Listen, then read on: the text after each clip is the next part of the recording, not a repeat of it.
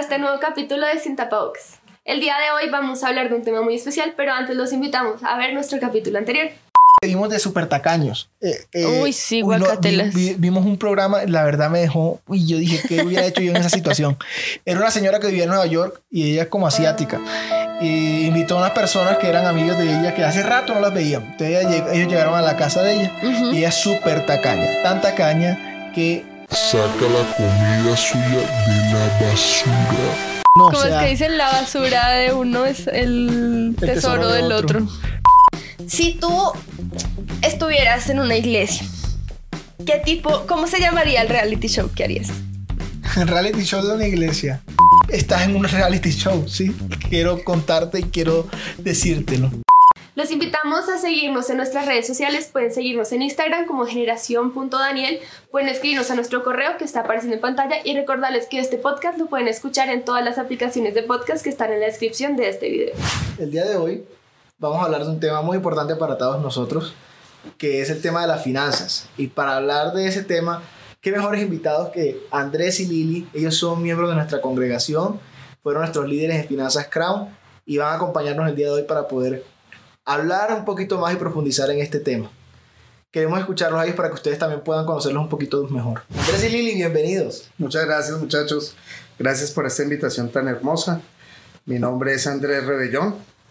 Pertenezco a la iglesia Amor y Restauración. Estoy aquí con mi esposita. Hola a todos, yo soy Liliana Cortés. Gracias muchachos por la invitación. Eh, honrosa de estar aquí con ustedes. Y el detalle más chévere. importante es que ellos son padres de Generación Daniel. Entonces, este es un espacio más donde Generación Daniel está mostrando los frutos que hay dentro de ese espacio y de, de lo que estamos recogiendo y sembrando en los demás.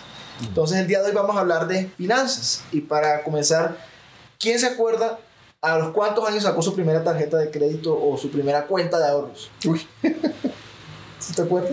La mía, la primera cuenta que yo le saqué fue a los 18, pero era de ahorros. Y nunca sacaba una tarjeta de crédito. Creo que eso es bueno. porque sí. Entonces fue a los 18 eh, porque cumplí 18. Por eso abrí mi primera cuenta. No, yo la saqué como a los aproximadamente a los 20 años. 20, 21 años yo creo.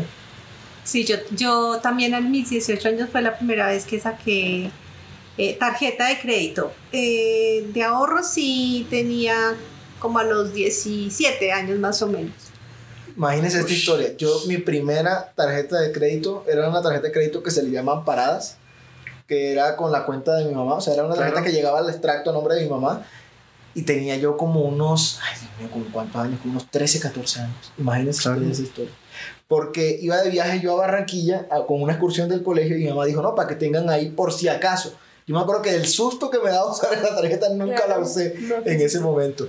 Pero, ¿cómo, cómo cambia, no? Claro. ¿Cómo, ¿Cómo cambia la...? Y era, y era las tarjetas, en ese tiempo me acuerdo en la universidad también, cuando yo estaba en la universidad de, eh, sacaba uno eh, las tarjetas de crédito ahí, eran todas amparadas con el papá o la mamá, Mm. y le daban un cupo mucho más pequeño. Chiquitico, sí. No, yo sí sa- yo saqué la tarjeta, la primera tarjeta que saqué fue con, con Avi, si no me equivoco. O sea, eso Sí, ya no la, ni la siquiera de, existe. la de los partidos Era de de fútbol. Cada esquina. La esquina, Colmena Colmena. también era una Ah, Claro. Colmena, sí. Pero eso cambia de generación en generación, porque por ejemplo, nosotros a David ahorita en sus 14 años le abrimos Le ya su cuenta, cuenta de de ahorro. Y solo con la intención de que comenzara a ahorrar. Entonces, Buenísimo. que la mesada se la íbamos a empezar a dar mensualmente y, y por eso le abrimos la, la cuenta en. Claro. De hecho, tiene ahí su Y fotico tenemos hasta fotos de ellos, ¿no? Con- fotos de ellos. con la asesora están comercial La asesora comercial llenando los documentos. Él feliz, o sea, era una ilusión para él saber que tenía ya su tarjeta, tarjeta, y que sí. iba a tener, contar con dinero, pero era solamente para ahorro. Y era bonito porque él, David es el mayor. David tiene 16 años, Samuel tiene ya 10 años, va para 11. Y David ha estado todo en el proceso de nosotros de, de, de cerrar con esas deudas y cerrar con esa, como esa iniquidad, con esos trabajo, ese trabajo de las tarjetas de crédito, de ese endeudamiento que tuvimos. Entonces, eh, él sabe, él ha aprendido mucho a manejar. Es, es tanto, cuando nosotros hemos viajado, lo que nosotros hacemos es que viajamos y les damos un dinero a cada uno. Es decir, si vamos a, vamos a viajar, fuera de la ciudad. Y lo que hacemos es que le decimos, bueno, David, tú vas a tener 80 mil pesos, X dinero. Y David, Samuel también. Samuel la maneja la mamá, está muy pequeño. Pero David sí la maneja. Y él muchas veces coge la mitad y la guarda. No se la lleva al viaje. Mm. Porque él dice, bueno, yo me, la, yo me la llevo toda, me la gasto. Pero si yo guardo y cuando vuelva de viaje, voy a tener plata. Y yo ya sé cuánto voy a ganar, gastar allá. Porque ese es mi límite. Claro. Si yo llevo todo, lo mejor es que me lo voy a gastar todo. Y es impresionante es cómo hacen para chévere. rendir, para hacer rendir finalmente el dinero. Uy, ¿No te David, parece? O sea, Uy. a uno les da 10 mil pesos y les alcanza. Uno escucha que van a salir a comprar un chicle, que van a comprar, o sea, diferentes cosas. Yo no sé cómo hacen para, para hacer que la plata Presupuestar les esos 10 rinde mil. tanto. David, Samuel pues, está muy pequeño todavía, Sí, no, David plata. 10 y pues, se gasta 15. Sí. 10 y 5 del papá. Sí, sí. No, eh, David sí, David, uy, mira, David, y algo bonito, David siempre cuando salimos y él tiene dinero, nos invita siempre a comprar algo, ¿no? Se les generosísimo. Siempre súper generoso. Al- algo nos compra. Qué bueno. Es ¿no? bien bonito, sí. Y eso yo creo que tiene que ver con el ejemplo, ¿no? De seguir. Yo, eso me, me pone a pensar a mí cuando viajé por primera vez con plata que mis papás me, me dieron. Fue como a los 12 años. Viajé como a. Viajé, viajé a Medellín, ¿sí? Y me mandaron con plata. No me acuerdo cuánta plata era. Y me acuerdo que todo el mundo era como, ay, pues, aprovechen que en Medellín están los, los outlets, está el hueco, que compren Claro. acá, que aquí es barato. Y yo era como, bueno, ¿y qué necesito yo? Yo me ponía a mirar, bueno, yo necesito tal cosa, pero todo el mundo estaba comprando lo que fuera. Y yo tenía mi plata y casi que intacta. Lo único que compré fueron unos tenis. Y, y todo eso era porque yo siempre veía que mi papá era muy ahorrador. Mi papá es una persona muy, muy ahorradora, muy constante con eso. Y como que ese ejemplo a mí se me quedó yo cuando, cuando vi eso y dije, bueno, ¿qué en realidad acá necesito? Y compré lo que necesitaba, que eran unos zapatos y ni más. El resto me lo llevé para, para la casa y creo que eso, eso habla mucho de lo que David ve en ustedes, ¿no? Como que, miren, las finanzas son tan sinceras como los niños. ¿sí? Los niños son totalmente honestos y, lo- y las costumbres de los niños reflejan las costumbres de casa, ¿no? Eh, eso, eso es una realidad innegable. Si un niño es, es como es, es porque en su casa son así, ¿sí? Y, y creo que también el tema financiero habla mucho de cómo es el corazón formado de los niños Sí. frente a las costumbres de la casa y, y el ejemplo. Sí, qué bonito. Sí, digamos en el caso de nosotros, con el testimonio que nosotros tenemos de toda la parte financiera, que hemos llegado hasta, hasta muchas deudas, mucha, pero demasiada deuda. Si hubiéramos nosotros aprendido mucho de, que, de lo que dice el Señor en su, en su palabra y lo hubiéramos recibido a los 16, 15 años, no, es, no hubiéramos tenido que pasar por ese valle tan, tan, tan doloroso a veces de, de llegar a fondo, a una quiebra, ¿cierto? Y que la única persona del Señor es el único que nos ha podido su- darle esa mano para poder mejorar.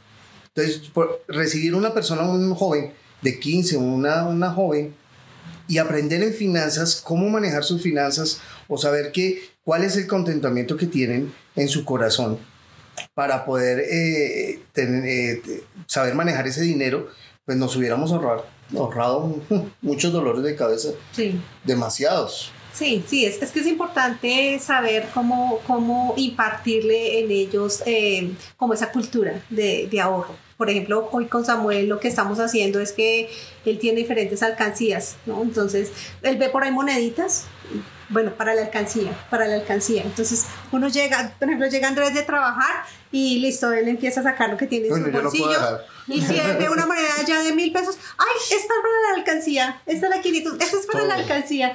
Entonces, eh, eso es eso es bonito. importante. Que, y dice, bueno, voy a esperar hasta diciembre a abrirla. Eh, que es lo que le hemos dicho, ¿no? Ujú. Espérate a diciembre y en diciembre la abrimos. A veces dice, ay, él cumple en octubre, entonces dice, ay, yo quisiera abrirla mejor en octubre. Eh, porque es que quisiera comprar el Lego de no sé qué, él ama los Legos.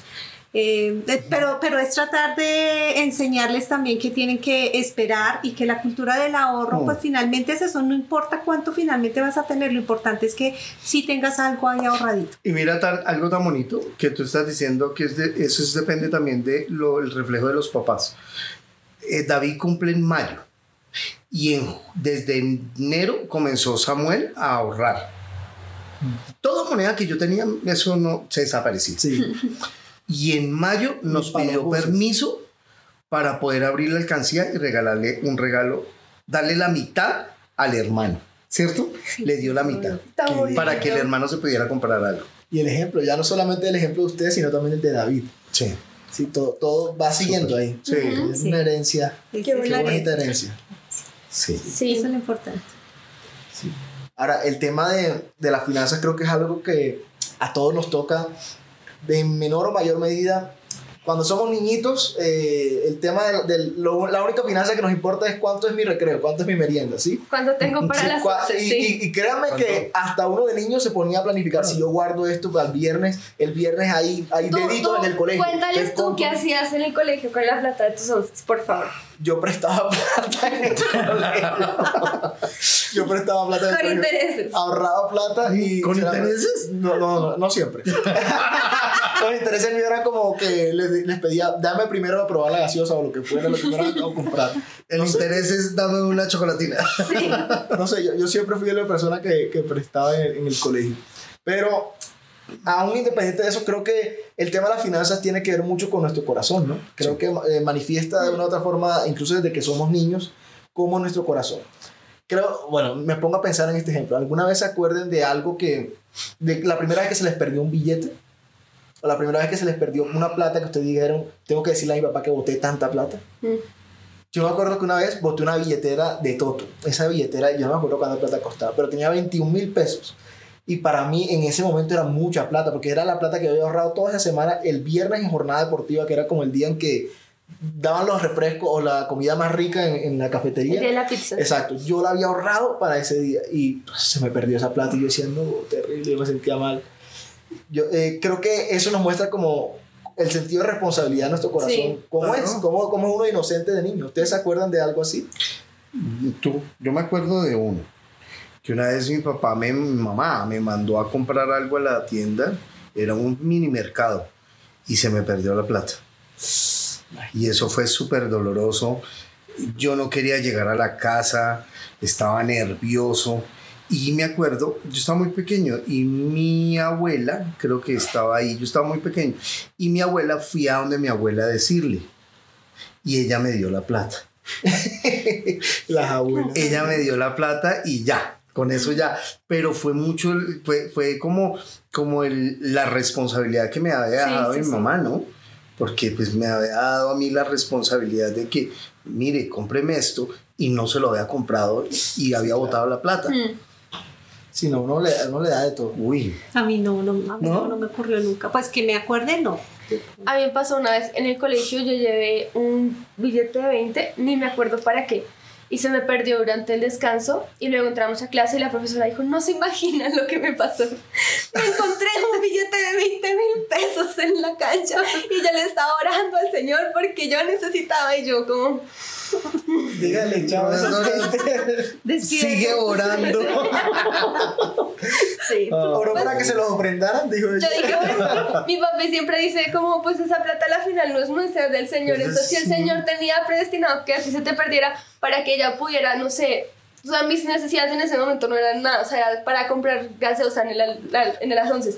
Pero de pronto ya tenía, no sé, para Una comprar algo para su... Exacto. claro. Entonces al final yo no le dije nada, pero sí, siempre me acuerdo de mi billete de 20 mil pesos. Y mira que en la palabra de Dios dice lo mismo, es mejor dar que recibir. Totalmente. Ahí está. Y mira que en las finanzas es así. Si tú, si tú da- das, eres eh, amable, eres eh, Generoso. generoso. Mira, en algún momento, yo tengo una, una historia, mira, hace muchos años, está, eh, yo tenía como 5 mil pesos, no más, como 4 mil pesos. Y no había desayunado, no había almorzado, no había nada. Y estaba visitando un cliente en la 142, la autopista. Y yo subí el puente y yo tenía esos, y yo dije, ay, me voy a ir a comer algo. Y algo el señor me dijo, dale monedas a la señora. Y yo, bueno, me devolví y le di las monedas. Al rato la- el señor me decía, no, es que no es, de, no es las monedas, es El todo. billete. Yo decía, Dios, pero ¿cómo lo voy a dar? Eso sí, no he desayunado, no he almorzado, hasta ahora voy a ir a donde el cliente saldrá a las 6 de la tarde. No, tengo mucha hambre. No, dale todo. Yo se lo di todo. Entonces yo dije, bueno, no importa. Y yo dije, bueno, voy a ser obediente y se lo voy a dar, que no quiero quedarme con eso. Me fui a donde el cliente y cuando salí dije, ay, voy a pasar a donde mi mamá. Y más bien le digo que me invite a almorzar. Dije, pues voy a almorzar a donde ellos, como vivía ahí como a unas ocho cuadras, muy cerquita. Fui a almorzar y cuando llegué mi papá estaba allá. Feliz, hola hijo, yo, ¿cómo van todos? Estaba pensando en ti, porque te tenía estos 20 mil pesos para ti, yo, señor, uy, eso fue tan. Qué eso fue bonito. hermosísimo. Yo decía, wow, ¿cierto? ¿Te Sí, acuerdas sí, que yo les conté? fue Yo era, uy, Dios mío, es un testimonio de lindo, porque es mejor dar que recibir. Totalmente. Y el sentido de lo que es eh, las finanzas, cuando dice Alejo que eh, la responsabilidad, eh, las finanzas finalmente es eso, o sea, el concepto que tú tienes de las finanzas realmente, ¿cuál es? Está amarrado a lo que hay en la intención de, de tu corazón. Puede ser mucho, puede ser poco, pero es lo que Dios ha colocado en tus manos para que lo puedas administrar Claro. y de una manera responsable. ¿sí? En, en eso consiste finalmente. Eh, en la medida que finalmente el Señor le va dando a uno, sin tener que pensar si es mucho o si es poco, sino con lo, como dice la palabra, si eres fiel en lo poco, pues el Señor en esa medida te va dando cada vez más responsabilidad para poder administrar lo que Él te va entregando. Entonces de, de eso se trata finalmente el tema de las finanzas, no ver el dinero como, como el eje central que gira pues para, para alrededor de las cosas materiales, sino realmente el dinero es simplemente ese mecanismo, es simplemente ese medio con el que nosotros podemos eh, hacer transacciones. Así Sí. es. Sí, y yo creo que en los últimos años como sociedad hemos tenido un cambio en el hecho de que antes como que el concepto de las finanzas personales era algo como que tú tenías que aprender en la vida sin que nadie te ayudara, ¿sí? Como que a tú naciste y tú ya sabes cómo manejar plata, entonces no. Pero en los últimos años se han empezado a generar muchos... eh, tal vez, eh, no sé si decirlo movimientos, pero sí muchos espacios donde la gente se está aprendiendo a educar sobre el dinero, a cómo manejarlo, a- a- porque eh, pues de lo que yo he visto, eh, antes como que eso no era un asunto de todos, era un- o sea, tú aprendías a... Mi papá decía mucho que uno aprendía, a- le enseñaban a manejar la plata a los demás, pero nunca a manejar su propio dinero. Ujú. Y yo creo que últimamente eh, se han abierto más espacios para, para aprender a manejar las finanzas personales. Mm. Y pues qué bonito que sea en casa donde se aprenda, que es lo que ustedes Claro. hacen con sus hijos. Y eso es muy precioso, porque así como ustedes tuvieron que cargar con la iniquidad de sus papás, sus hijos van a cargar con esta bendición de parte de ustedes y de ahí sus nietos. Y, o sea, y eso va, se va a formar en algo muy bonito. Sí, sí, es, es, es como romper Sí. finalmente esa, esa tradición. Sí, tú que sabes cómo sabes que la iniquidad se rompió porque tus hijos ya no la llevan. Sí, sí, digamos en el caso de nosotros, eh, la iniquidad que teníamos nosotros de familia era bastante grande. Y más en el tiempo, de no- digamos en el tiempo cuando nos conocimos Lili, que salíamos, eh, yo gastaba mucho dinero. Si yo quisiera saber qué concepto tenían ustedes de solteros cuando se, se, se noviaron y cuando se casaron del dinero. Como el dinero, con esos cambios en su vida, cambió el concepto que ustedes tenían de él. Bueno, eh, antes de, de- de conocernos, yo gastaba mucho dinero, mucho dinero de soltero. Cuando ya conocí a Lili y comenzamos a salir como amigos, ya después comenzamos a tener ya una relación noviazgo y decidimos casarnos. eh, uno de los, de los temas que hablamos para podernos casar era eso, que yo cancelara mis deudas de mis tarjetas de crédito, que era realmente una o dos, era una o dos creo, y, y para podernos casar, para llegar al matrimonio sin deudas. Eh, Lili siempre, Lili siempre ha sido muy organizada en el dinero. Es tanto, yo puedo decirles que una vez me dio algo tan curioso que estaba buscando unos libros y en un libro se encontró una cantidad de dinero y no se acordaba que había guardado ese dinero. Yo le decía, Es que yo ahorraba plata en los libros guardado. Santa Yo le decía, préstamelo. Porque es que yo no ahorraba. Ella sí ahorraba. Yo lo que hacía era gastar y endeudarme. Claro. Entonces cuando nos casamos eh, fue un match muy lindo porque ella me decía, no, tenemos que irnos al matrimonio sin deudas. Entonces, Pues es que para mí, sí, el lo- un tema de, de principios era comencemos, comencemos y comencemos bien. Y comencemos obviamente cero deudas, porque es que eh, la deuda te genera una, esclavitud, ¿sí? Entonces era, no podemos entrar a un matrimonio si definitivamente nos saneamos absolutamente todas las tarjetas o todas las deudas que finalmente tuviéramos. Y las deudas de Andrés eran como se atrasó dos meses en el pago del celular o de pronto se endeudó porque quería el último celular que estaba de moda o el último equipo de sonido. Me acuerdo que, ah, de hecho, ese fue una forma en que nosotros nos, Nos entramos a conocer mucho más y era porque yo necesitaba grabar unos cassettes eh, para un amigo que quería darle de unas prédicas y Andrés tenía el último equipo de sonido que estaba en ese tiempo, estamos hablando hace 10 y, ¿qué? 22 años ya, eh, el último equipo de sonido que había que grababa como en cuestión de Segundos, eso era- segundos, eso era 30 segundos, ya podías tener toda la, la grabación. Pero era por eso, porque él le gustaba siempre andar como a la moda, con lo último que, que había, pero pues a un costo de pronto muy alto. Claro, porque todo lo debía. Porque eso no lo podía uno sacar eh, de contado. Porque era muy costoso todo. Y mi trabajo pues no me daba. Entonces, pero sí me daba los cupos de las tarjetas, los créditos, sí me daban. Entonces, si te das cuenta, uno terminaba, era endeudado en muchas cosas y cosas que realmente no eran importantes en ese momento. Sí, porque crees tú, Andresito, que, que siempre querías estar con lo último de lo último. porque no estaba conforme. Yo creo que una de las cosas más importantes que hay es a qué nivel tienes tú de contentamiento. ¿Sí? Porque es que una cosa es que tú tengas algo que realmente vale la pena porque tú lo necesitas o porque te gusta y está bien. No es malo tenerlo, ¿cierto? Pero es malo decir, ah, y salió el último, entonces ya lo quiero comprar y tú ni siquiera has disfrutado el que acabas de comprar. Un ejemplo, yo tenía la afición de, tuve algo que era los relojes. Yo alcancé a tener 40 relojes, 30 y pico de relojes. Y yo decía, y, y era algo que me gustaba, pero yo decía, pero ¿y, y en qué momento me los voy a poner todos? Y mira la hora en el Y celular. todos, ¿Sí? y todos cumplen la función de dar la Estar la hora, es que no había otra cosa. Entonces yo decía, ¿y será que es que yo me los pongo al mismo tiempo? No. Más de uno al mes. Me tocaba. Imagínate. Entonces, no, no. Tú alcanzaste a conocerme cuando yo tenía Claro. todos esos relojes. Sí. Entonces yo decía, ¿en qué momento es el contentamiento? Lo mismo los celulares y todas estas cosas que lo llevan a uno, que el mundo lo lleva. Sí, porque es que el mundo es el que lo atrae. Es el nivel de contentamiento. ¿Con qué te contentas tú si tú tienes algo que realmente compraste con esfuerzo y, y lo puedes disfrutar? Disfrútalo, disfrútalo.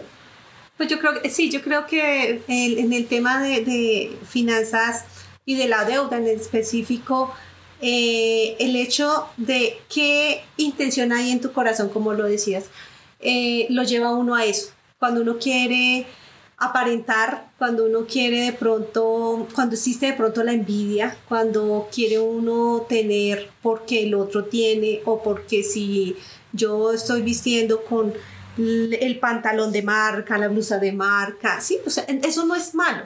No es malo si tienes la posibilidad de hacerlo, de comprarlo, Claro. pero si lo estás haciendo porque finalmente lo que tú quieres es mostrar o, o generar una credibilidad muy buena ante, ante otros porque estás vistiendo de marca, pues es cuestión de revisarse uno por qué realmente lo está haciendo, ¿sí? Y pues eso está amarrado es con, con el corazón, netamente. Sí, es que es, es eso lo que tú dices, amor. Es eh, en qué nivel de contentamiento yo estoy. Y si es porque es por mostrar, si yo tengo un carro y, y yo lo compré y llevo un año y sé que mi vecino cambió y se compró fue la camioneta, ¿por qué quiero yo cambiar otra vez de carro en menos de un año? ¿Porque vi a mi, con mi vecino con una camioneta? ¿O porque yo necesito la camioneta realmente, pero para qué? ¿Para ir a una finca o algo? No, disfruta el carro que tienes. Para eso Dios te lo dio, disfrútalo. Y después al tiempo, cuando sea su momento, y si ya terminaste de pagar el carro, pues haz el esfuerzo y de ahí sí puedes hacer un cambio. Los cambios no son malos, son buenos, pero es a su debido tiempo. Cuando realmente has podido aprovechar eso que, te, que Dios te ha dado. Así es. ¿Qué, qué punto de inflexión creen que hubo? Bueno, pues además del, me imagino que el, el tocar el fondo cuando dijeron como, uy, ya acá no podemos, no podemos hacer pie para, para sacar la cabeza, ya nos tocó eh, redefinir todo el concepto de finanzas que tenemos porque pues llegaron un momento donde las deudas eran tantas. Uy. Pero además de eso, ¿qué, qué, qué creen? Porque me imagino que también durante la vida de casado todavía persistía ese problema, pero ¿cuál fue el momento en que ustedes dicen como este fue el punto de quiebre? Donde yo dije, aquí me toca cambiar la forma en la que yo veo la deuda o cómo yo analizo las finanzas. Bueno, eso, es, eso fue algo que me pasó fue a mí. Si quieres, cuéntanos así un poquito de tu testimonio, Bueno, como para listo. ampliar el punto. Y, Ok. Lo que pasa es que nosotros cuando nos casamos eh, financieramente y económicamente nos está yendo muy bien. Lili y yo trabajábamos en buenas compañías y comenzamos a gastar y a gastar mucho dinero. Digamos en el caso, yo iba, mm, yo le decía a Lili, vamos a cenar. Y yo sacaba, iba al cajero, sacaba 200 mil pesos para ir a cenar. Y cuando iba a pagar, no pagaba con, la, con el efectivo que sacaba, sino con la tarjeta de crédito. Y no tenía el concepto de eh, los intereses ni nada de eso. Entonces yo lo sacaba tres meses, dos meses, seis meses y no me daba cuenta el daño que me estaba haciendo financieramente. ¿sí? Cuando ya llegamos a un punto muy, muy hondo, y aunque mi esposita siempre me quiso ayudar, de pronto por ser machista o no sé, por no, no querer aceptar, porque es que uno a veces cuando tiene un problema, ¿sí? digamos las drogas, el alcohol, eh, bueno, muchos estos, estos vicios. vicios, los juegos de azar, todo eso, hasta que uno no realmente diga, tengo un problema, quiero que me ayuden, no puedes hacerlo. Es imposible. Es como el que fuma. Tú puedes decirle, oye, tus pulmones están así, están afectando. Tú puedes decirle, sí, yo fumaba. Yo, entonces, sí, me hace daño. ¿Cuándo vas a dejarlo? Un día. Pero el día en que yo diga, ya dejé de fumar, ese día sí dejé de fumar. Y eso fue lo que nos pasó. Nosotros comenzamos a consumir cosas, teníamos dos carros y teníamos nueve tarjetas de crédito. No una ni dos, sino nueve tarjetas de crédito.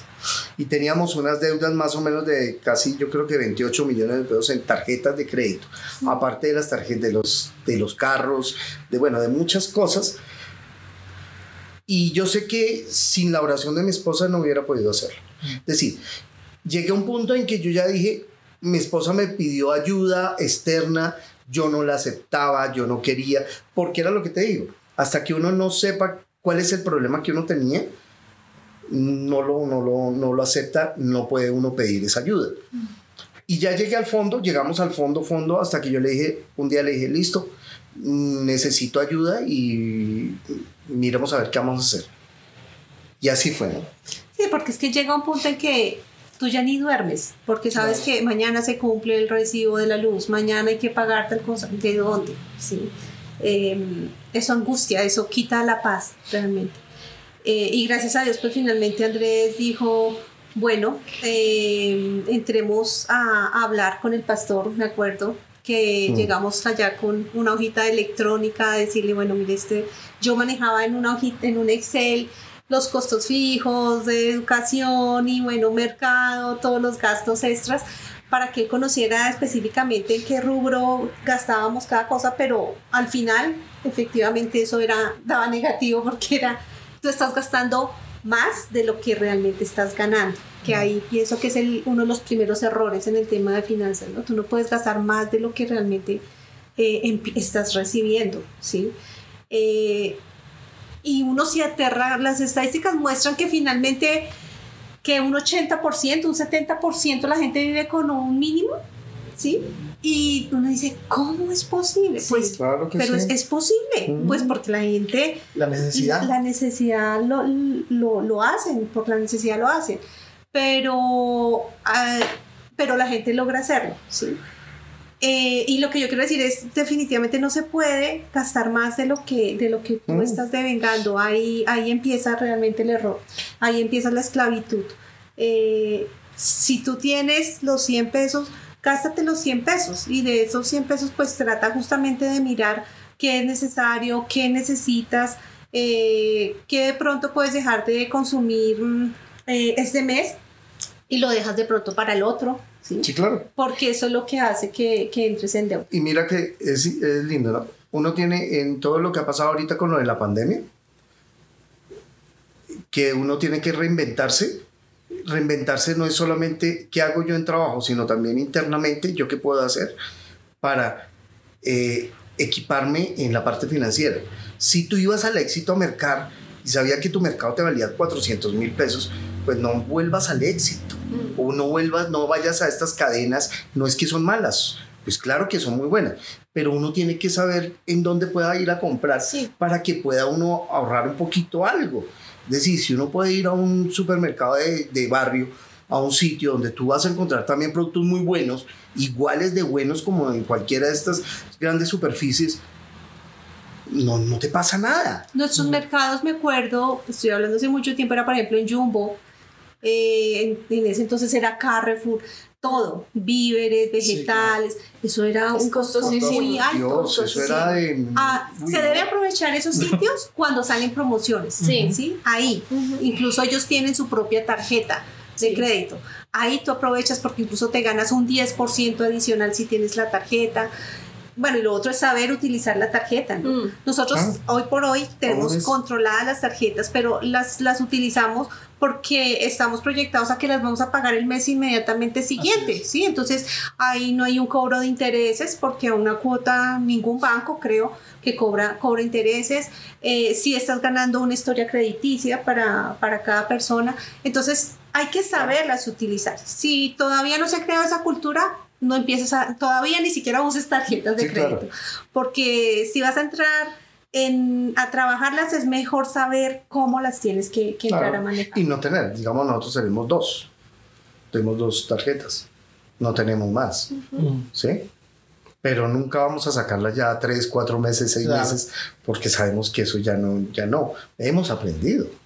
Y volviendo al tema de, de que pues Andrés eh, reconoció que de pronto pues era así como le está manifestando orgullo, eh, pena también pues enfrentar para pedir ayuda, pues eso fue lo que sirvió finalmente para llegar allá. Pero, mire, pero el testimonio fue más lindo porque fue del Señor.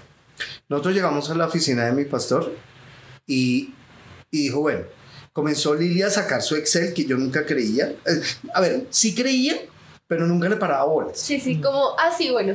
Sí, Gracias por, por pasar los recibos a la hojita, chao. Sí, yo, ella me decía, ven, ven, te enseño, involúcrate en la parte financiera. Y yo, ah, sí, no, yo trabajo. No, no, tú eres la financiera. Está grave, porque es que Sí, somos, claro.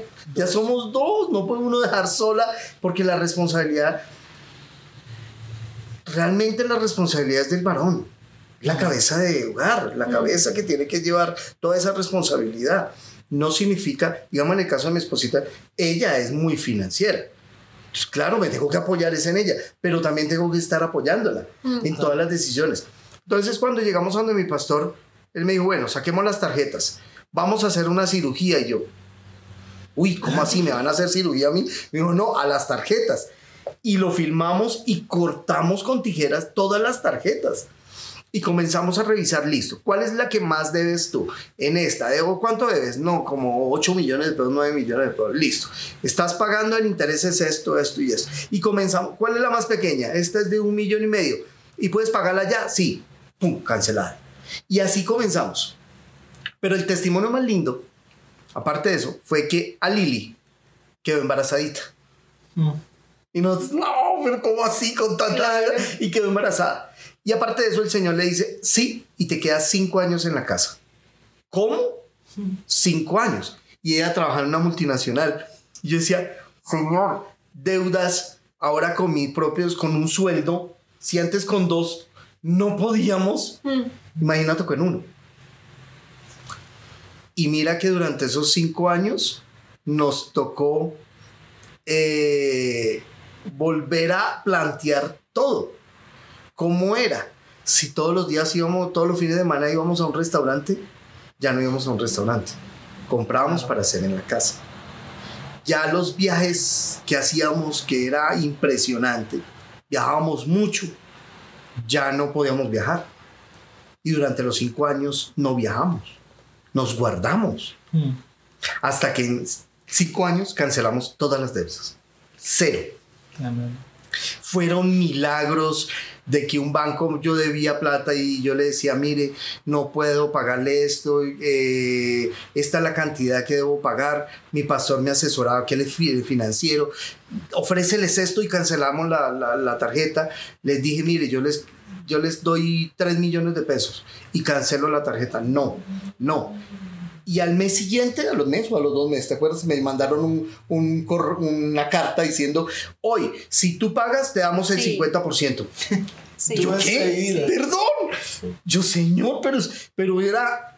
Era solo capital, teníamos que pagar solamente capital y de hecho en el capital solamente daban un, un descuento para pagar, o sea, los intereses de muchos, muchos meses eh, estaban Y eran, totalmente men- omitidos. y eran menos de los 3 millones que yo les había ofrecido.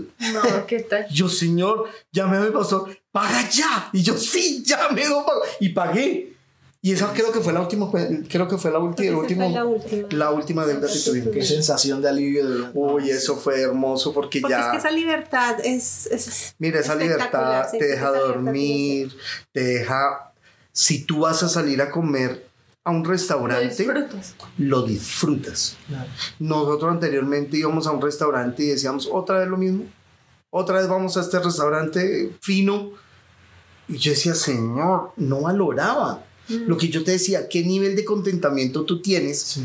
que ir a un restaurante en Unicentro, un buen restaurante, y tú decir, otra vez, hasta allá llegábamos.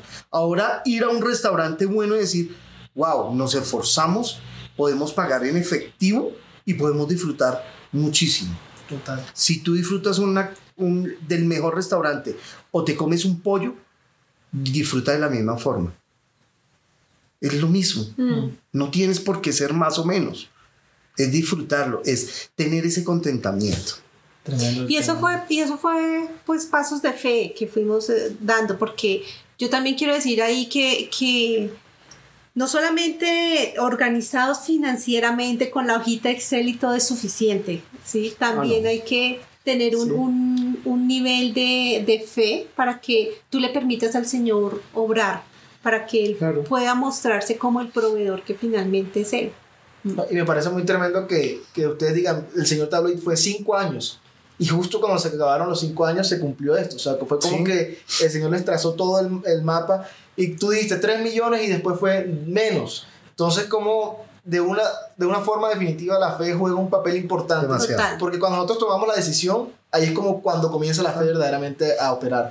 Porque si no, no hubieran podido ponerse a prueba la fe de ustedes. Si ustedes no hubieran dicho, bueno, hasta aquí llegó esto. O Claro. hasta aquí me enfrento a esto. Cuando nos Sí. comenzamos a enfrentar a las cosas que, le- que nos dan temor o que nos dan susto, decir como, ¿será que sí puedo vencer? Si- ¿Será que sí puedo salir de esta situación? Ahí es cuando verdaderamente nuestra fe comienza Claro. a, a aflorar. Y creo que también es otra parte importante, que a veces se, se usa mal, el tema de la fe en las finanzas. No es que, ay, Señor, el Señor me habló esto, entonces me meto en una deuda gigante para Claro. poder comprar esto que el Señor me dijo que comprara. Pues, Y él me lo va a pagar. exacto, Sí, es como una es que contradicción. si el señor si el señor te dijo que lo compraras el señor te lo va a pagar si me va a entender o te va a dar la forma para pagarlo pero si tú te imaginaste que el señor te dijo que lo compraras porque te lo quieres comprar pues o sea No. Sí. Y el No. Señor nunca tampoco va a querer una, eh, es decir, Él no va a querer que te endeudes. te endeudes, exactamente. Parte de los principios eh, financieros está eso, el escuchar a otras personas como consejeros y, y en la intimidad que tú puedas tener con el Señor. Porque, por ejemplo, si yo quiero ir a un retiro y definitivamente no tengo el dinero, pero el Señor me dio el convencimiento y me dijo que yo tenía que ir, ahí es cuando tú actúas por, por fe. Por fe. ¿sí? Porque Claro. tú tienes la certeza de que el Señor te dijo, sí tienes que ir, ¿sí? Y no puedes esperar a que, a que tengas el dinero, a que lo puedas ver, ¿sí? Mm. Para poder ir. Mm. Ahí estás actuando por fe, Por- pero sabes con anticipación que es que el Señor te dijo que, Bien. que tenías. Y es, y es lindo que cuando ya el Señor pasó este, yo digo que es como ese valle de cinco años, donde me enseñó a mí, a mi esposito también, pero más a mí, porque el problema era yo, ¿sí?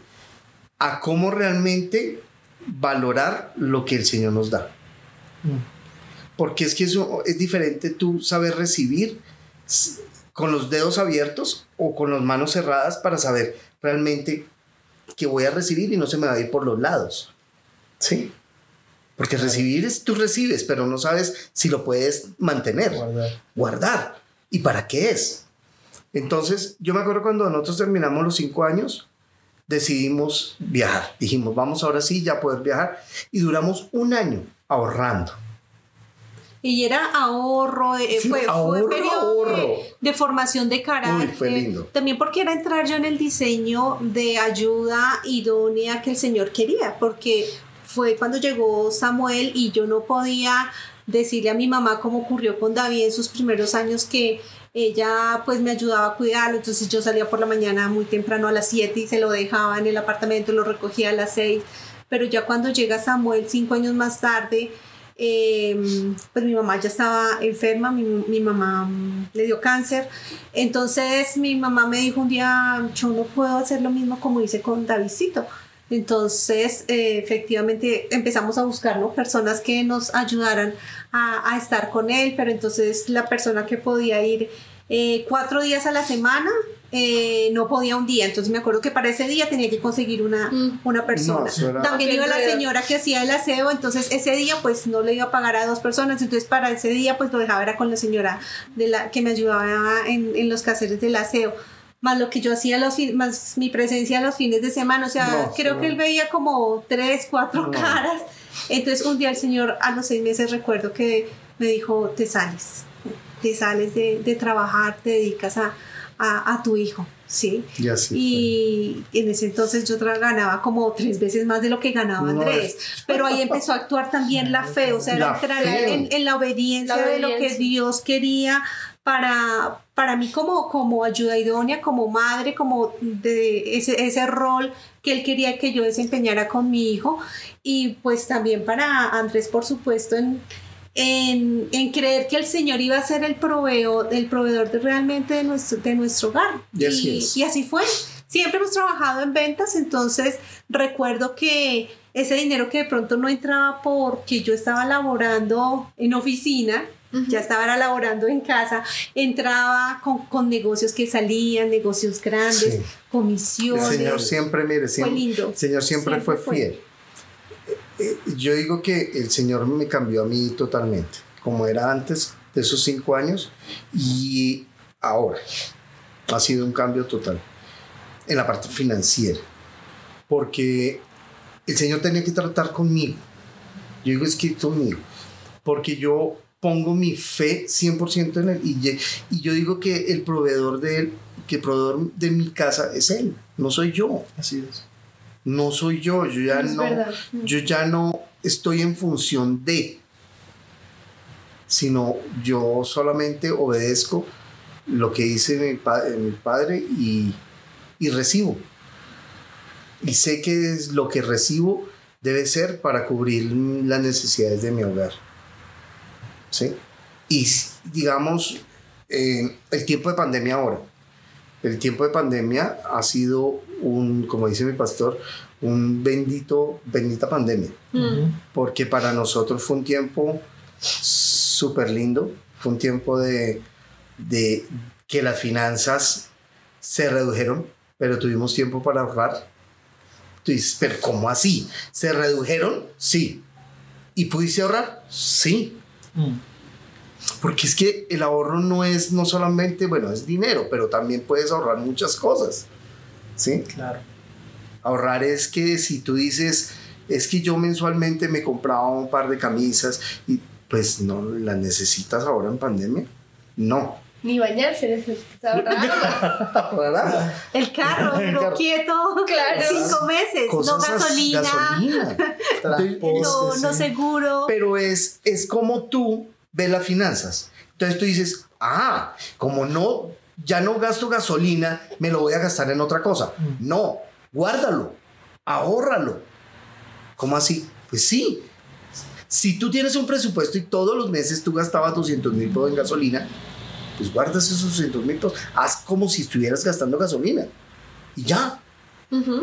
No lo guardes, guárdalo, guar- haz otra cuenta y, y traslada esos 200 siempre mensualmente para tu cuenta.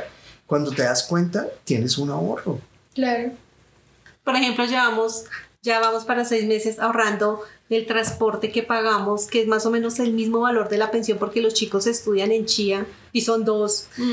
Eh, entonces es casi el mismo valor de, de pensión y eso lo, lo, lo tenemos Sí, lo ahorrado. trasladamos, lo trasladamos está en una cuenta a otra cuenta aparte. independiente. Buenísimo. ¿sí? y nos ha podido ayudar para, para ofrendar, para pagar nuestros diezmos puntual, para ayudar a otras personas, bueno, y para nosotros también. Claro. ¿sí? Entonces, esa es la mentalidad que uno debe tener de la finanza. Las finanzas realmente son una bendición, pero tiene que uno saber realmente que el único proveedor es Dios, no hay otro más. Sí. Qué, qué curioso cómo, cómo lo, lo enfocan Andresito y, y Lili, porque me parece muy, muy bueno y sobre todo en esta, en esta época de pandemia, porque yo me pongo a enfocarlo eh, haciendo un paralelo con lo que pasó en Wall Street en 1923, en la, la Gran Depresión, ¿sí? digamos, muchas personas, muchos negocios, empresas, eh, que dependían incluso de negocios en bolsa, hoy en día podrían verse sus negocios opacados, caídos, a punto de quiebra. Algunos negocios habrán quebrado. Y me pongo a pensar en lo que pasó en la bolsa en ese entonces, cómo la perspectiva de las finanzas no la define lo que pasa en el mundo, ¿sí? no la definen las finanzas, sino que la define nuestro corazón. ¿Cuántas personas, yo he escuchado historias de muchos, muchos empresarios que han caído en bancarrotas 20 veces, 30 veces y a la 31, a la 20 y pico, esa fue la empresa con la que se coronaron. Mm, no. ¿sí? Y creo que eso nos demuestra que el tema de las finanzas definitivamente es algo de corazón. Claro. Los números pueden estar en rojo, pero cuando tú tienes tu mente libre y tu corazón libre, o sea, como que puedes tener la percepción o la perspectiva de las finanzas correctas como para decir, esto lo puedo caminar bien así, ahora puedo hacer esto mejor, puedo hacer esto de otra forma. Y creo que eh, en esta época de pandemia es importante porque van a haber momentos en donde vamos a querer usar nuevamente el crédito, en donde vamos a querer, listo, hagámosle. Eh, los bancos están ofreciendo alivios económicos, alivios financieros y todo eso. Entonces todo el mundo, uy, sí, y ahorita los días sin IVA, llenísimo todo. Entonces todo el mundo, vamos a comprar. No ne- necesitamos, no, pero el día sin IVA salió, entonces aprovechemos y compremos. Y buenísimo, claro que sí, si, si tienes la posibilidad de pagarlo, aprovecha, aprovecha. Claro que sí. Pero Sí. que no sea una oportunidad, como decía Andresito, para que ahí eh, nos volvamos a meter o nos volvamos esclavos del sistema financiero, sino que nosotros podamos manejar las finanzas con sabiduría. Que en esta época donde, como, tal cual como lo ejemplificaron ellos, me pareció perfecto. Bajaron los ingresos, pero ahorraron más. Me parece muy tremendo eso porque nos define verdaderamente cómo vemos las finanzas. No nos manejan las finanzas, sino que nosotros las manejamos a ellas. Igual pasa con unos ejemplos que vemos en la palabra, en la Biblia. La mujer que ofrendó esa moneda y era todo lo que tenía. Y todos los demás burlándose, ay, pero no tenía nada. Y, Claro. y era como los demás ven las finanzas. Las, la- las finanzas siempre nos hacen verlo como cantidad. Mientras más tengas, más vas a poder comprar, más vas a poder acaparar. Y no es mientras más tengas, sino mientras mejor administres. Claro. Creo, creo que esa es la, la definición de lo que Claro. ustedes han podido traernos. Claro, y es eh, el, como la mayordomía, Exacto. ¿sí? Es como tú realmente, primero, cómo ves tú el dinero.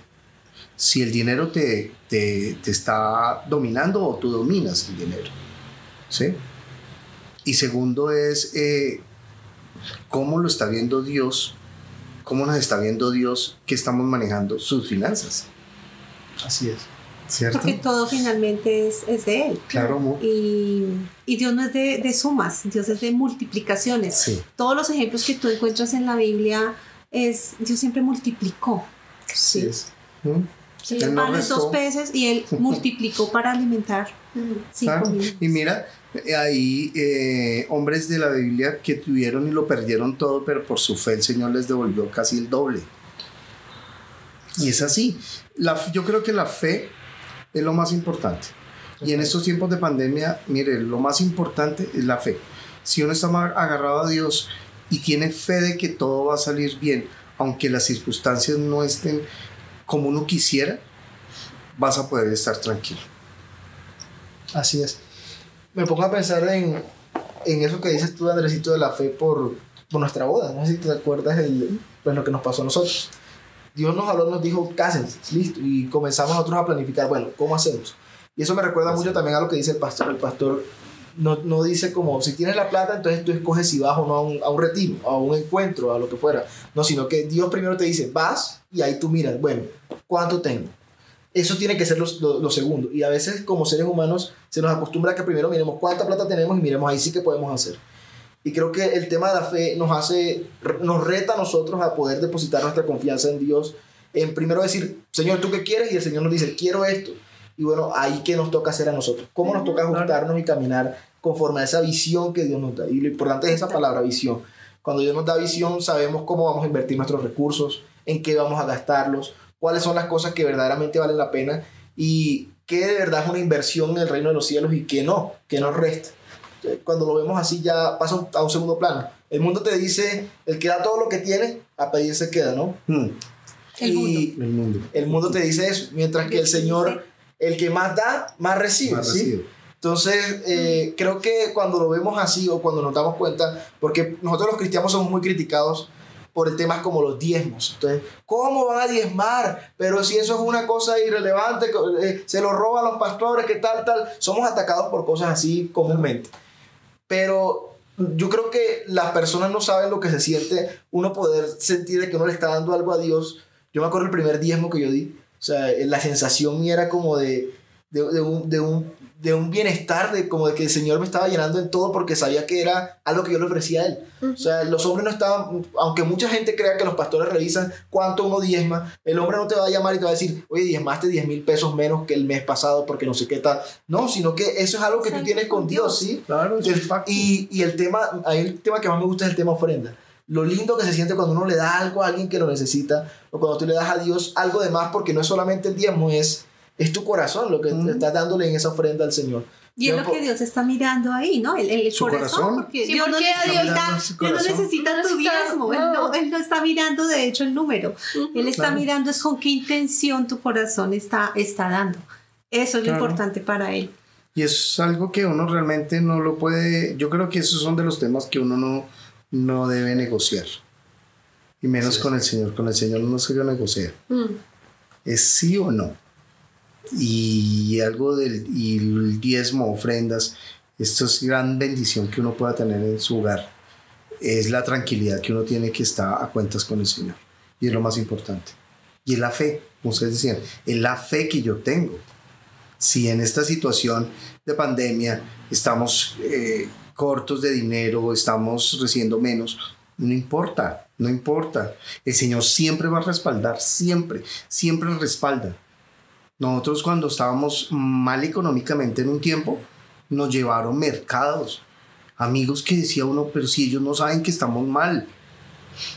Y llegaba decía- con y el llegaba mercado. con el mercado y nosotros, una vez nos llegaron a un mercado de verduras hasta con animalitos, pero porque estaban salidos de la tierra. Acababan, ¿cierto? Hermoso. Y Lili. La lechuga sí eso. Pues nosotros, lindo. Pero mira, y nosotros decíamos, pero como ellos saben que de pronto estamos, no, ellos ni sabían. Pero Dios sí sabe. Pero el Señor sí sabía a través Y él de ellos. utiliza mecanismos, él utiliza estrategias, él utiliza cosas que uno no se alcanza a imaginar. Él actúa de una manera tan, tan diferente y tan personal con cada uno Mm. Que, si tú tienes la certeza de que estás dependiendo de un 100% de él, eh, realmente vas a tener paz en tu corazón y van a llegar ese tipo de milagros que uno dice, wow, queda uno Es sorprendido la fe. y agradecido. Definitivamente es la fe. Es la fe que uno pueda tener. Y las finanzas son fe. Para mí sí son fe. Así es. Creo que, creo que eso, lo lindo de todo lo que podemos hablar es ver nuestro corazón, ¿no? Mirar nuestro corazón en todo este tema. Si alguno tiene problemas con las finanzas, creo que es un, como un obstáculo que nos pone el Señor para mirar qué es lo que domina nuestro corazón. Eh, Mamón es uno de los dioses, uno- o el dinero es una de las referencias que más se usan en la palabra para, para mostrarnos cuál es la relación, cuál es nuestra posición en nuestro corazón frente a nuestra relación con Dios y a nuestra relación con los demás. Nos prueba mucho el tema del dinero porque nos muestra qué tan aferrados estamos a, a- al dinero como fin, ¿sí? porque ese es el punto, a veces vemos el dinero como fin. ¿Cuál es el propósito en esta tierra? Tener más plata, tener más carros, tener más casas, tener más no sé qué.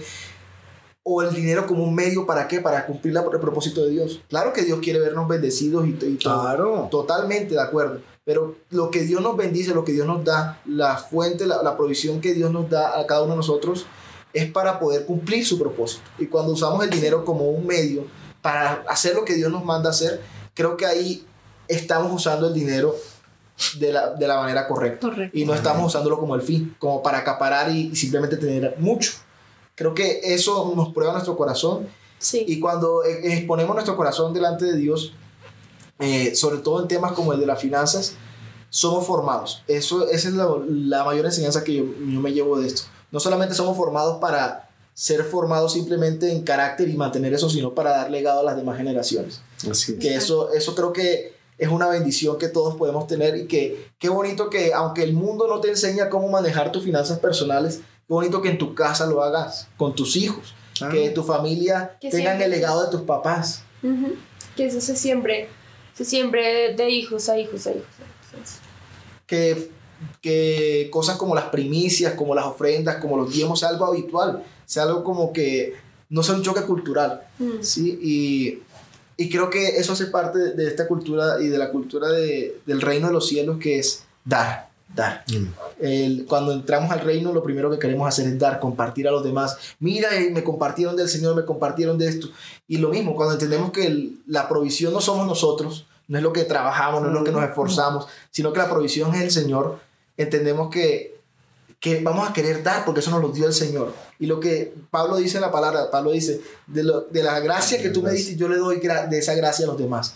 Igual seamos con, con el dinero, que lo veamos como de lo que de gracia recibimos, podamos compartir a los demás. Que no seamos para que no seamos egoístas con eso, sino que entendamos que la fuente es el Señor. Y cuando Él lo pone en nuestras manos, debemos administrarlo como Él gusta, para compartir a los demás también y para poder edificar las vidas de los demás. Y es que esa satisfacción personal de, de cumplir el es mejor dar que recibir es única, es única. Yo, eh, tú estabas hablando y yo me acordaba cuando nosotros en diciembre acostumbramos como a los chicos decirles, bueno, vamos a darle a los niños pobres que tú encuentras por allá en, en los puentes y todo eso, saquen como despréndanse de, de algo De que mejor. ustedes, de que algo, de uno de los juguetes que de pronto más quieran para darlo de pronto como regalo, ¿sí? No solo porque no se pueda ir a comprar algo nuevo y dárselo, sino porque también es importante que ellos no se aferren a, a sus cosas, ¿sí? Sino que se empiece a sembrar justamente de que puede, de lo que a uno le gusta, uno también puede dar, ¿sí? Eso cuesta, claro, eso cuesta, pero, pero también lo ayuda a uno a soltar y a no depender, ¿sí? De, de algo material. Y, y es bonito eso, porque esa satisfacción en un, en un Samuel, por ejemplo, que todavía está muy chiquis, pues poder dar, el, se ve como el, uy, qué terrible tener que dar esto, Claro. pero, pero es que él no tiene nada, o sea, tú tienes muchos más Legos. Él va a recibir uno de esos tantos que tú tienes, ¿sí? Y eso, eso es bonito y, eso, Sí. y es- en eso hay que trabajar cuando, cuando ya hay hijos de por medio, en poder sembrar eso. Y lo bonito es que cuando vamos, eh, ellos son los que van, se bajan del carro y van y se lo entregan a ellos. Nosotros no lo hacemos. Entonces es un tiempo bonito donde los lavamos, los, los pulimos, como, como el alfarero, ¿no? Claro. Ujú.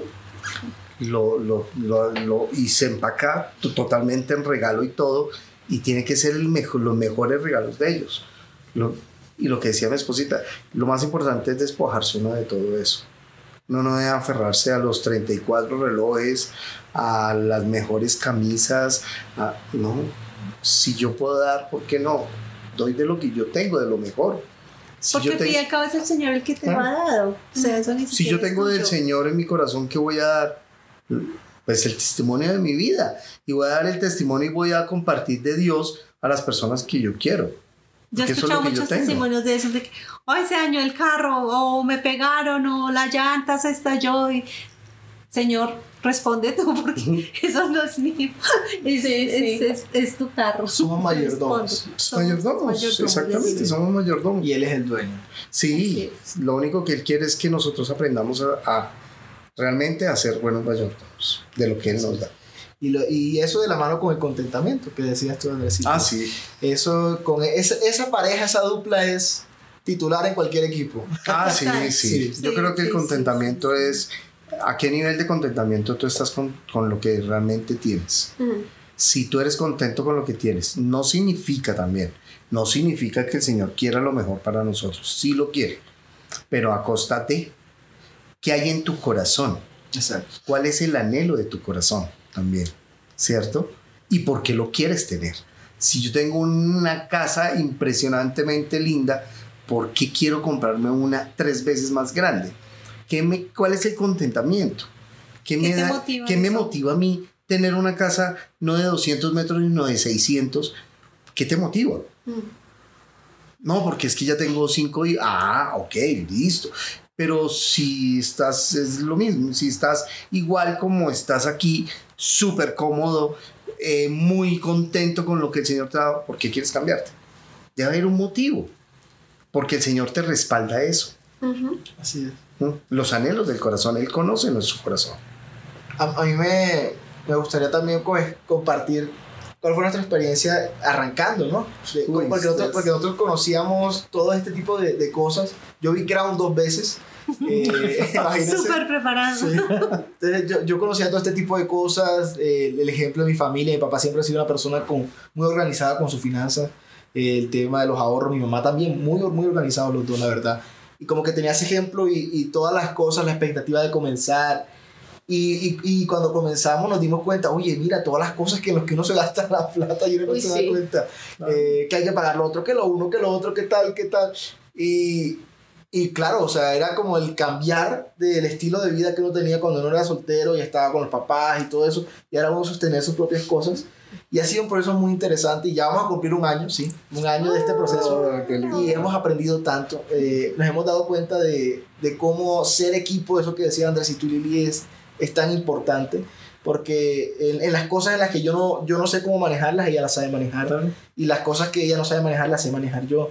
Y hacemos, o sea, somos equipo en eso, en, en, en que las finanzas no son solamente lo que yo gano, lo que ella gana, ¿no? sino que es, es lo nuestro, es lo de la casa. Y, y pues hemos, hemos adquirido, la verdad, bastante sabiduría en, en, poder, en poder administrar cada vez mejor eso, con esos ejemplos que tenemos y Sí. con todo lo que el Señor nos permitió. Claro. ¿Tú cómo lo has vivido? Eh, mm, yo creo que cambió mucho el concepto del dinero cuando yo estaba soltera, cuando yo estaba casada. De hecho, eh, nosotros, eh, yo empecé a trabajar en una empresa y yo estaba ganando bien, o sea, pues nunca me habían pagado tanto por algo que yo hiciera, entonces estaba ganando bien. Eh, y Alejo estaba ganando menos que yo. Y él, eh, nos íbamos a casar y él empezó a ahorrar, pero yo no. Y yo decía, pero ¿y cómo saca para ahorrar cuando yo estoy ganando mucho más que él y a mí no me alcanza? Yo decía, ¿te acuerdas después? Y luego, pues, yo, luego cuando me dijo todo lo que ahorró, no, qué vergüenza. Porque yo me lo gasté en hamburguesas así en Uber. Pero, y de verdad, yo al final hacía cuentas, tuve como un año trabajando Claro. y yo hacía cuentas y yo decía, pero ¿en qué se me fue toda la plata? Claro, en hamburguesas y Uber porque eso era lo que yo quería comprar. Entonces, eh, ya cuando yo, eh, pues cuando ya nos casamos y nos tocaba ser responsables, ¿no? De recibos, de todas estas cosas, como que el concepto del, del dinero cambió a ser más un privilegio a ser una responsabilidad, digamos, pongámoslo así. Eh, también, por ejemplo, cuando a nosotras se nos perdía plata, digamos que se nos perdió un billete de, de 50 mil pesos, mi papá nos reponía el dinero y decía, no te preocupes, hijita, toma. Entonces, eso era lindo porque era ver el corazón de mi papá, pero yo siento que en cierto grado eh, hacía que no sintiéramos como la tristeza de, ay, se me perdió, sino como que, ah, pero mi papá me lo, me lo devolvió, todo va a estar bien. Eh, entonces, eh, yo creo que eso también formó, por lo menos en mí, eh, no, un peso no tan grande de responsabilidad con el asunto del dinero. Entonces, pues sí, muchas cosas de esas han cambiado. A mí me gusta comprar, pero me gusta comprar en promoción. Entonces yo siempre estoy buscando promociones. Entonces cuando hay que comprar algo ya tengo la promoción para comprarlo. y ya compro más barato. Y saber, y saber Mira, cómo en qué momento claro, comprarlo, comprar, ¿no? Por ejemplo, si nosotros en algunos momentos decimos, no, esto lo compras tú el otro mes, porque no alcanza para que de pronto yo este mes Ajá. compre también lo mismo que, que de Claro. pronto Andrés quiera Claro. comprar. Sí. Es, es también el equipo, La es negociación lo que que hay, uno ¿no? hace, es, eso es lo bonito, ¿no? Sí, claro. Y siempre se tiene que Construye. hablar. Es decir, yo siempre fui hace muchos años, ya no. Fui muy reacio a las finanzas, a mirar el presupuesto, a mirar si se puede o no se puede gastar. Ahora ya es diferente porque ya lo veo que ya lo veo más es en unión, ya lo vemos como pareja y somos uno solo, es una sola alcancía, es una sola urna donde realmente va todo el dinero y ahí va para las cosas de la casa. No importa si ganas más o Más o menos, eso es lo de menos. ¿sí? Pero, pero bonito eso de que Alejo pudo ahorrar. Entonces ahí es cuando yo digo, el mensaje es, no importa cuánto ganes tú, no importa, Ujú. mucho, poquito, mm, demasiado, tú puedes ahorrar. ¿Qué tan organizado? Realmente crean, sí se puede ahorrar. Y, y- y lo vimos mucho ahorita en la pandemia, ¿cierto? ¿Te acuerdas que yo te decía? Y mi propósito es poder ahorrar hasta cierto punto. Sí. Y Estamos proyectados Y estamos proyectados. Ah, de aquí hasta, de aquí a diciembre, de aquí a junio, más o menos. Junio del otro Pero- año. Ah, en junio. Junio del, del otro año. Vamos a ver. Sí, ¿Hasta cuánto todo depende podemos? cómo siga la situación. Porque por eso es eso, ¿no? Y lo que yo le decía a Lili, listo, y si nos da la posibilidad de poder viajar, que no hemos podido viajar por la pandemia y por muchas cosas, tampoco voy a coger todo el dinero que ahorramos. Claro. No, es que ese es el, ese es el error. Que si tú tienes 100 pesos acá y te lo quieres gastar. Si tienes 200, te lo quieres gastar esos 200. No, ¿por qué no? Guarda 100 y te gastas 100. Y sí se puede. Créanme, sea mucho, sea poquito, lo que decía Lilia al comienzo, ¿cuántas personas con el mínimo no viven? Total. Sí, muchas. Pero ¿cuántas personas también se ganan 10, 11 millones y no viven? Siempre Porque les hace falta. Les más. hacen falta. Mm. se endeudan más porque el poder adquisitivo les da o la calidad de vida es diferente y les da tienen que vivir un el mundo los lleva a que tienen que vivir a un estatus diferente y no es así no es así Por porque es eso el no quiere decir contentamiento que, que Dios no nos quiera prosperar, porque es que Uy, claro. se- e- ese concepto se, se pierde, ¿no? A veces. Dios sí nos quiere prosperar. Sí. Dios Claro. no quiere que vivamos eh, como en, muy acomodados, como... Apenas. en- sí, él, él no, él no desea eso. Él conoce nuestros sueños y él apoya en la medida que finalmente son buenos y vuelve otra, me- otra vez a amarrarse al corazón de que exista esa buena intención de para que yo quiero llegar a tener más, ¿sí? Pero Dios es un Dios donde quiere que tú progreses, por Claro, supuesto. y que tengas tú cada tengas, más. claro que sí, que disfrutes de las cosas, de tus antojos. Yo tengo antojos, no sé, de comprarme, yo soy muy de accesorios y todo eso. ¿Por qué no? Claro que el Señor lo permite. Puede ser que no, no lo necesito, pero si es algo que me gusta, Él hasta de eso tiene cuidado finalmente. sin dañar un presupuesto de- sin que haya una afectación familiar Así es. que Claro. es diferente ¿sí es? Sí. Ah, las prioridades. Claro, lo que pasó ahorita en una de estas grandes superficies. ¿Cuántas personas no se fueron y cuántas? Ahí están las estadísticas, casi el 70% fueron con tarjetas de crédito. Sí. Dios. Y a todos los que les habían dado la ayuda. Se la gastaron el día sin IVA. Se la gastaron Dios. y, y de hecho creo que Sí, se, las van, pues- se la van a quitar pues- porque es que decían, pero ¿cómo tienen para comprar un televisor, mejorar el televisor? Claro, amor.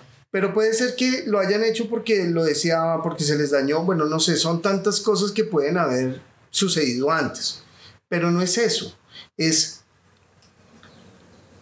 financieramente yo puedo pagar eso sin que me afecte el estudio de mis hijos, la comida de mis hijos, el transporte, eh, la alimentación, la salida los fines de semana. Si por un televisor me toca quitar que mis hijos ya no se vayan en la ruta, sino tienen que irse en bus, hombre, ¿cómo voy a afectar yo eso? Mm. ¿Sí? Eso es lo que toca pensar más que eso. Un Que- equilibrio. Un equilibrio, claro. Porque comprar y decir, mira, tú vas ahorita a un concesionario y con la cédula tú puedes sacar un Mercedes. Tú puedes sacar con cualquier carro. Pero tienes con qué pagar. Es decir, tienes para respaldar esa deuda. El Señor te dijo, hazlo. ¿Qué es tu contentamiento? ¿Por qué no te compras un carro más bajo? Y cuando termines de pagar, pues te metes a otro. Y así En sucesivamente. finanzas hay algo muy interesante que eh, se habla de la presunción del futuro, ¿no? A nosotros Uy, nos ocurrió más de dos veces. Uf. Y es que tú te proyectas a comprar cosas con que Pensando que vas a ganar estás nada. que vas a contando tener. con que vas a, con- vas a tener ese dinero. Y en nosotros ocurría mucho porque en ventas eso, las eso pasa, ¿no? Claro. Decíamos, "Ah, ya tengo listo un negocio, que ya me habían dicho que seguro vamos a firmar contrato en tal fecha. Y pues siempre eran comisiones altas, entonces nos proyectábamos y siempre gastábamos. Entonces, bueno, viajemos, por ejemplo, bueno, compremos tal cosa. Y resulta que a última hora el negocio se cayó por cualquier cosa de... el cliente no pagó. Pues de Oh, pronto hasta firmaste mira. contrato y, nu- y se retractó ya con contrato firmado, ¿sí? Mm. Entonces, en finanzas hay que tener cuidado con eso. Tú tienes que trabajar con el presente. ¿sí? Con no, lo que tú tienes, incluso con cosas del pasado, o sea, con tus Claro. ahorros, ¿sí? Pero nunca pienses que vas a poder llegar a, a gastar con cosas que aún todavía Que ni siquiera no tienes. Sí. No puedes contar. Yo me acuerdo hace muchos años que trabajaba en una compañía y hicimos un viaje y pensando un negocio. Y cuando volví, tristemente el dueño de la compañía había fallecido y no se hizo el negocio. Pero sí nos gastamos la plata. Claro. Sí. Eso no- nos pone. El que sabe nuestros días es el Señor, ¿no? Solamente. Y uno, y uno se pone a hacer sus planes y ahí tenga. Yo creo que hay una idea de que los cristianos somos gente eh, tonta que no sabe manejar la plata, porque como la regalamos a la iglesia, porque como... Entonces yo creo que la gente del mundo nos mira y dice como, pero... Y que el que tiene mucha plata es cristiano, hace no es tan cristiano. y yo creo que, que tenemos la oportunidad de cambiar ese concepto dentro de nosotros mismos, o sea, de, de que nuestras familias, nuestros hijos, eh, nuestra comunidad eh, sea gente que es, es sabia a la hora de, de hacer sus compras, de hacer sus gastos, sus presupuestos. O sea, que seamos gente que la gente pueda admirar y diga, uy, ¿saben qué? Ese cristiano sabe manejar la plata. No. Ah, Porque, y tiene fe, y porque yo creo que la gente a veces nos mira como que uy, los cristianos viven en un mundo todo raro, porque como así que tiene fe y para gastar plata, así como cosas así. Pero, pero yo creo que, que tenemos la oportunidad como generación de hacer eso. Me parece muy, un- una oportunidad muy preciosa de que seamos gente que, que cambie el concepto, el valor del dinero con respecto al corazón de de nuestras generaciones en adelante. Sí. De Así entender es. que y de transmitir que, que es mejor administrar ese 90% con bendición y no de pronto un El 100% con, con maldición. con maldición. Sí, eso es lo que siempre se trata de, de, de hacerles entender a los chicos, ¿no? De que es, hay bendición con lo que finalmente el Señor te ha entregado con ese 90%. Y, y con los chicos, digamos, lo más también una de las cosas más importantes es el contentamiento. El contentamiento, que no solamente las marcas son buenas, no que solamente comerte un pollo es menos que un filet mignon. Es igual de rico. que hay que valorar, hay que valorar las cosas. Que si algún día nos comemos el filet mignon, disfrutémoslo. Si nos comemos un pollo, disfrutémoslo. Si, si pudiste comprarte los Nike, los Adidas que tuviste, disfrútalo.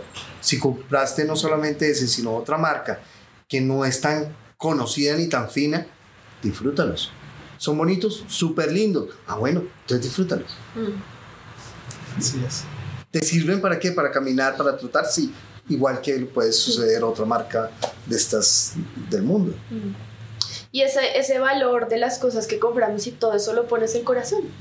El corazón. De que si, si tú compras algo y a la final no sentiste la satisfacción que querías con el producto que compraste, pero no es culpa del producto, es la forma como tú estás valorando lo que compraste o, la, o el hecho de haber hecho la compra, el valor que tú le estás dando en tu corazón, en tu empieza a cambiar todo ese concepto. Entonces, si, tú, si uno aprende a valorar las cosas, eh, sea lo que sea que uno tenga, eh, uno empieza a colocar en orden ese deseo en el corazón.